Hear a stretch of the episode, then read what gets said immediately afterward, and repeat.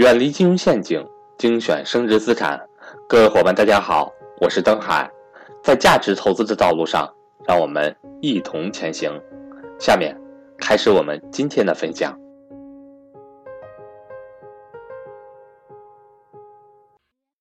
钱是赚不完的，但能亏得完。欢迎大家收听赵振宝讲投资。今天呢，我们聊一聊巴菲特仓位的秘密。首先说啊，巴菲特就不用说了，大家都很熟悉了。仓位什么意思呢？仓位是一个投资方面的术语。简单来说呢，就是假设我们投资有一百块钱，但是呢，我们把这一百块钱呢全部都做了投资。假设是投资的股票啊，全部做了投资，那我们的仓位动用就是百分之一百。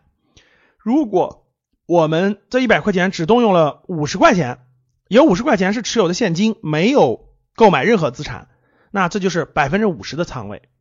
如果我们买了七十块钱，那就是百分之七十仓位。可以通俗易懂的理解就是，相对于我们总共可投资的资金来说啊，我们动用了多少去购买我们的股票资产。所以呢，这就是仓位。那一般来说呢，不同的阶段，其实仓位呢，主要是对于我们特别是资金量大的人来说，仓位的管理就非常重要了。如果资金量比较小，其实并不是那么那么重要。举个例子啊，比如说我们就五万块钱。然后呢，我们需不需要做什么仓位管理呢？其实我觉得没有必要。但是说老师，我有几百万，对吧？那需不需要做一点仓位的管理呢？我觉得是需要的。那我们看最近啊，最近呢，巴菲特的这个仓位数据啊是非常非常重要的资本市场的一个参考指标啊。那有好事者呢就已经不停的在统计巴菲特的这个仓位，来判断经济的好与坏，或者是这个呃股市牛熊的这种判断。那最近呢，巴菲特的这个仓位公布出来呢，各位，呃，是百分之五十左右的仓位，就是他持有的现金已经超过一千两百多亿美元的现金了。那巴菲特这块呢，他总共的持有的呢，总共的投资资产应该是在两千多亿美元，所以呢，相对来说呢，他的仓位在百分之五十左右。那这个数据在投资行业是很有说服力和代表性的，很多人就会把它认为。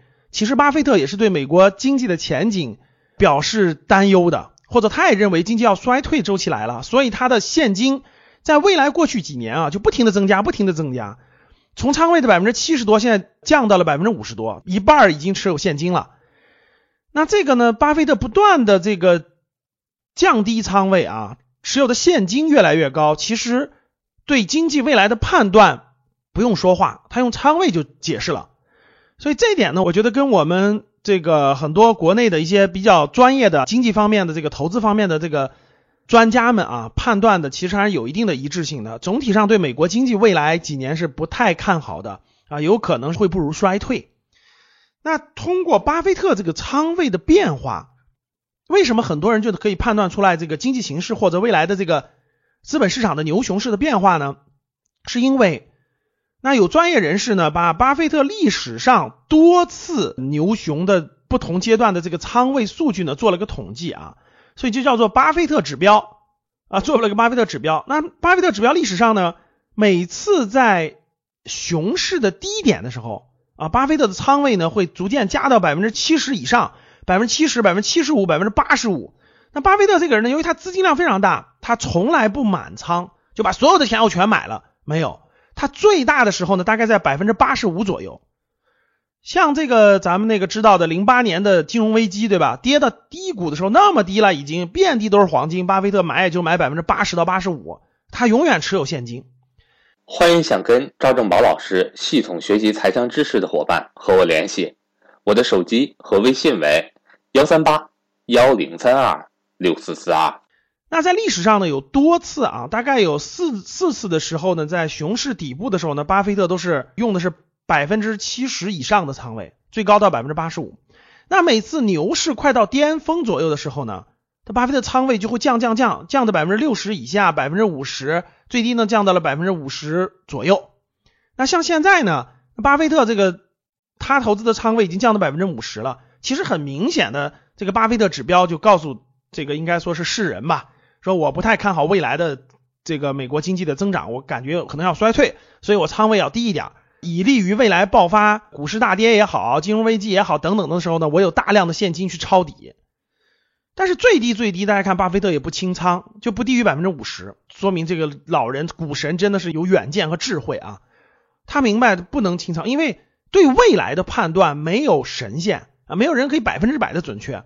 我有一半的仓位，哎，它涨的呢，我能享受它的收益；它跌了呢，这些公司都是好公司，我是照着。几十年去持有的，所以它这种涨跌呢对我影响不大。它跌的更多了，我就买的更多啊。它涨呢，它就让它涨。所以呢，可以说是一种进可攻、退可守的状态。那通过我给大家分享的这个巴菲特仓位的秘密啊，你有什么收获呢？你有什么感触呢？当你看到我所看到的世界，你将重新认识整个世界。